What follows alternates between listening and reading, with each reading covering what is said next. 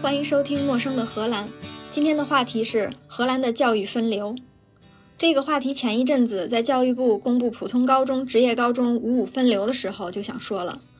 想和荷兰的教育体系做个比较。但是我觉得以我一个外国人从侧面观察，也不能代表荷兰的实际情况，所以就多花了点时间找了几个荷兰人聊了聊，问了问他们的教育体系和他们自己在这个体系里面长大的体会。荷兰在小学毕业的时候就教育分流了。先说一下他们的体系吧，四岁上小学，上到十二岁，十二岁小学毕业的时候有三种选择：中等职业教育预科、应用类大学预科。研究型大学预科，中等职业教育预科上四年之后可以上中等职业教育；应用类大学预科上五年之后可以上应用类大学；研究类大学预科读六年之后可以上研究类大学。为什么我说他可以上大学？就是因为在荷兰没有考大学这个举国关注的宏大活动，他们认为教育的公平最重要，所以在十二岁分流之后。如果你分到了研究类大学预科，只要预科能毕业，就有权利上研究类大学。而且，就算你想上某一所知名的大学、某一个特殊的专业，也不用靠跑考试排名。假如有很多人选了同一个热门的专业，那这个大学就要组织大家抽签儿，并不是按成绩或者按你在这个专业的知识水平来决定的。应用类大学上四年本科。两年研究生，研究类大学上三年本科，两年研究生。这个应用类大学和研究型大学到底有什么区别呢？显然，应用类大学是偏向应用的，为将来做工程师做准备；而研究类大学是为了将来从事职业研究做准备。应用类大学会有固定的实习，而研究类大学会花更多时间学习理论和研究的方法论。在各类学校之间还有互相转换的渠道。比如在读各种预科的时候，如果发现自己其实天赋异禀，或者是学习的后劲儿爆发出来，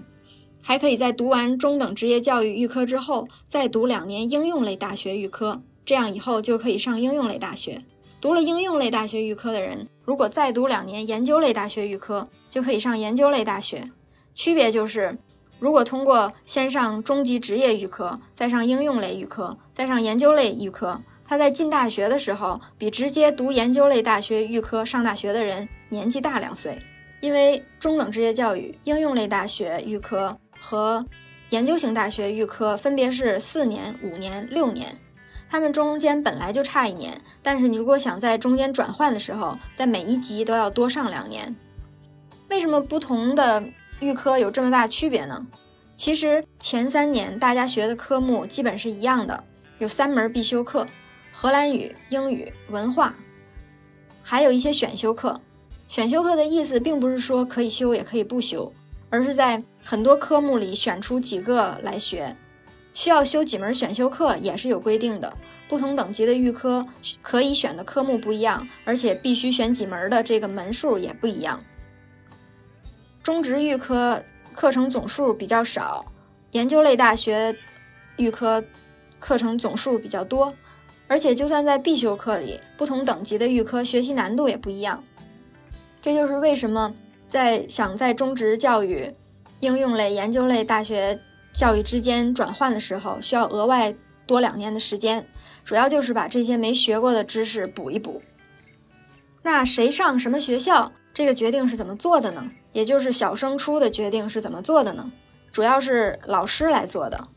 十二岁小学毕业的时候，每个人都会得到一个建议，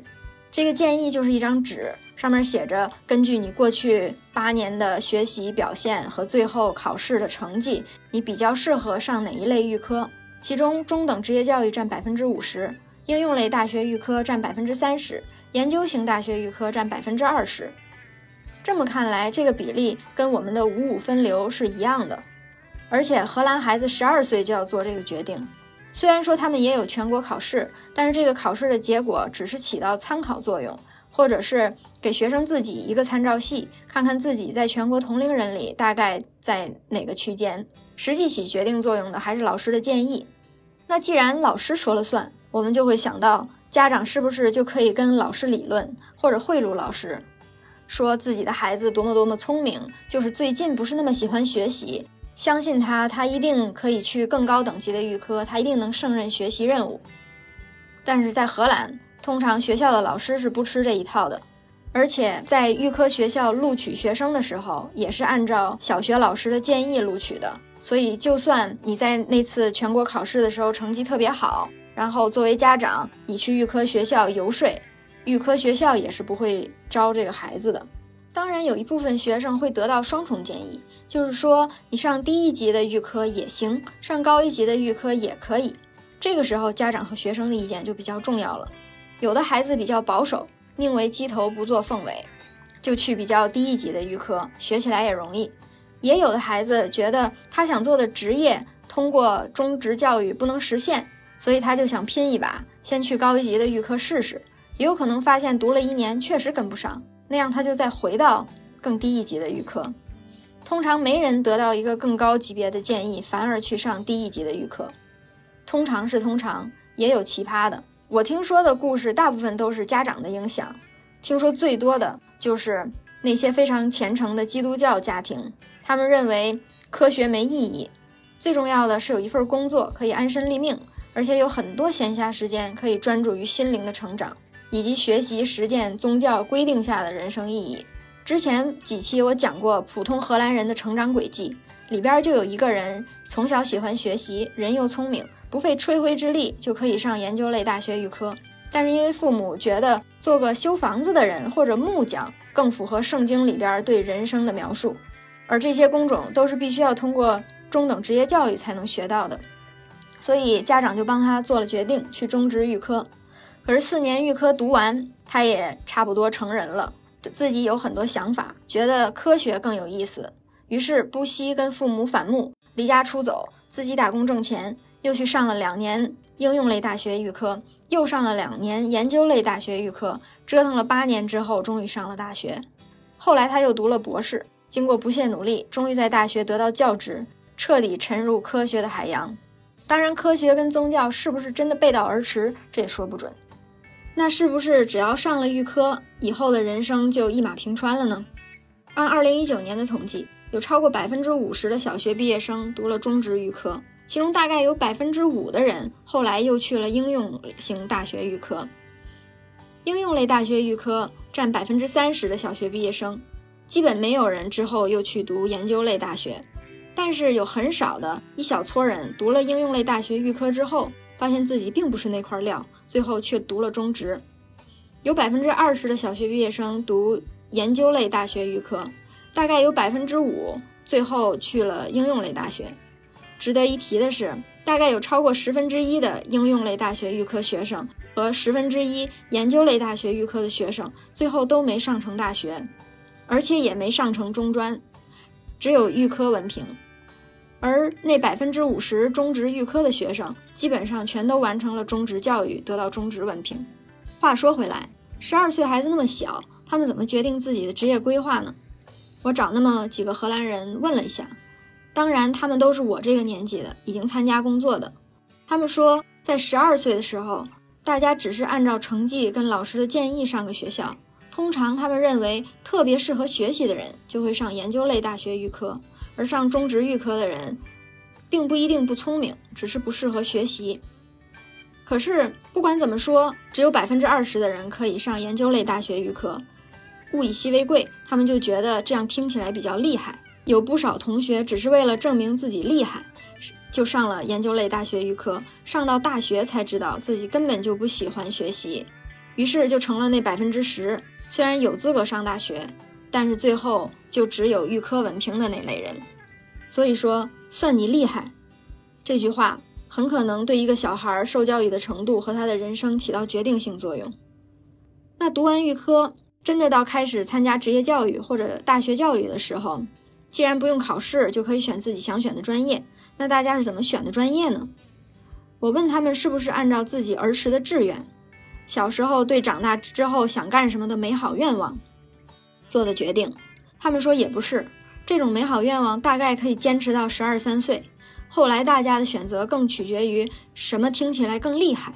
或者看到自己的父母家人在做什么，哪个看起来自己比较喜欢，或者是哪个行业更挣钱，什么学校容易毕业。通过这些来做决定的。我们在社会上看到的结果就是，很多学生想学法律专业，因为听起来律师很厉害，而且很挣钱，就导致法律专业大一有很多学生，但是到了二年级就有小一半的人退学。同样的情况也出现在经济学院，经济听起来也很高大上，好像跟钱有很大关系。虽然也说不上经济跟金融的区别是什么，只是大家都觉得听起来很厉害，就都要挤进去。结果上了半年才发现，不是在学数学，就是在学统计学，跟钱一点关系都没有。于是又有三分之一的人退学出来。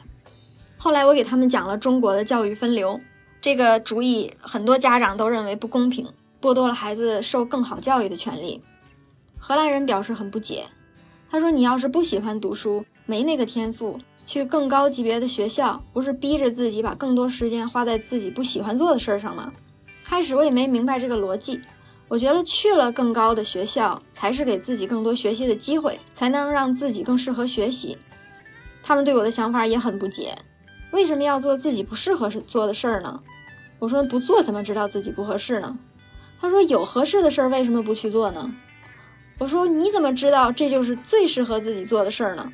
几个回合之后，我就发现我们的差别不在于逻辑上，而在于基本的价值观上的不同。他们是相信天赋的，要做适合自己做的事儿。比起努力学习，他们更愿意花时间找到自己的天赋。而且念书念了十二年都念不好，基本可以证明自己没这个天赋了，或者说自己在别的方面更有天赋的可能性更大。而在我们的价值观里，我们不相信天赋，我们一直相信的是天道酬勤，一分耕耘一分收获，种瓜得瓜，种豆得豆。就算已经发现自己明显不如别人，还要说勤能补拙，取长补短，笨鸟先飞早入林。而且甚至有家长认为学生学不好全是学校的责任，因为有教无类呀。以上俗语，我觉得最容易懂的就是一分耕耘一分收获和种瓜得瓜种豆得豆。于是我就把这两句话翻译给荷兰人听，想看看他们想法。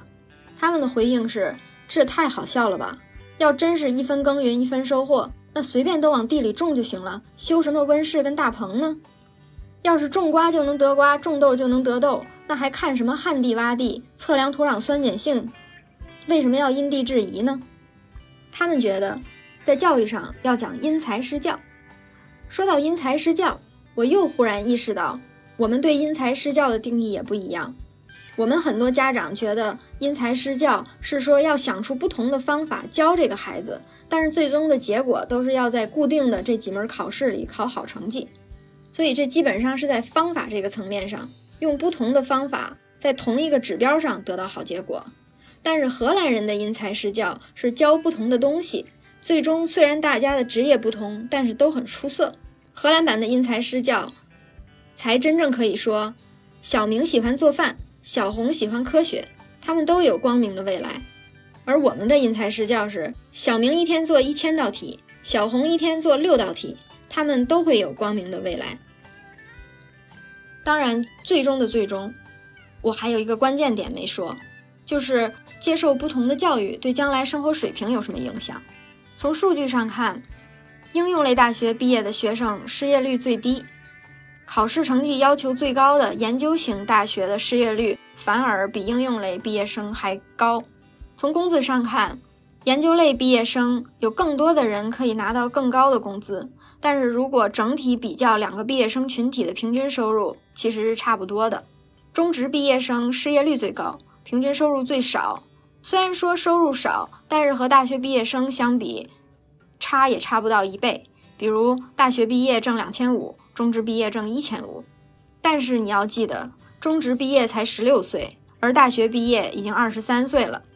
当你大学毕业的时候，你的小学同学已经工作七年了，在这七年里，人家工资早就翻倍了，工作稳定了，房子也买了，说不定也成家了，生活进入到安逸的状态。而你大学刚毕业，刚刚出社会，两眼一抹黑，每天一边在餐馆打工，一边忙着到处找工作面试。终于签到一份临时合同，过了一年，公司再跟你签一份临时合同，又过了一年，如果运气好就能转正，如果不能转正，要重新找下一家雇主签临时合同。说不定到了三十岁还没安定下来，更别提买车买房的事儿了。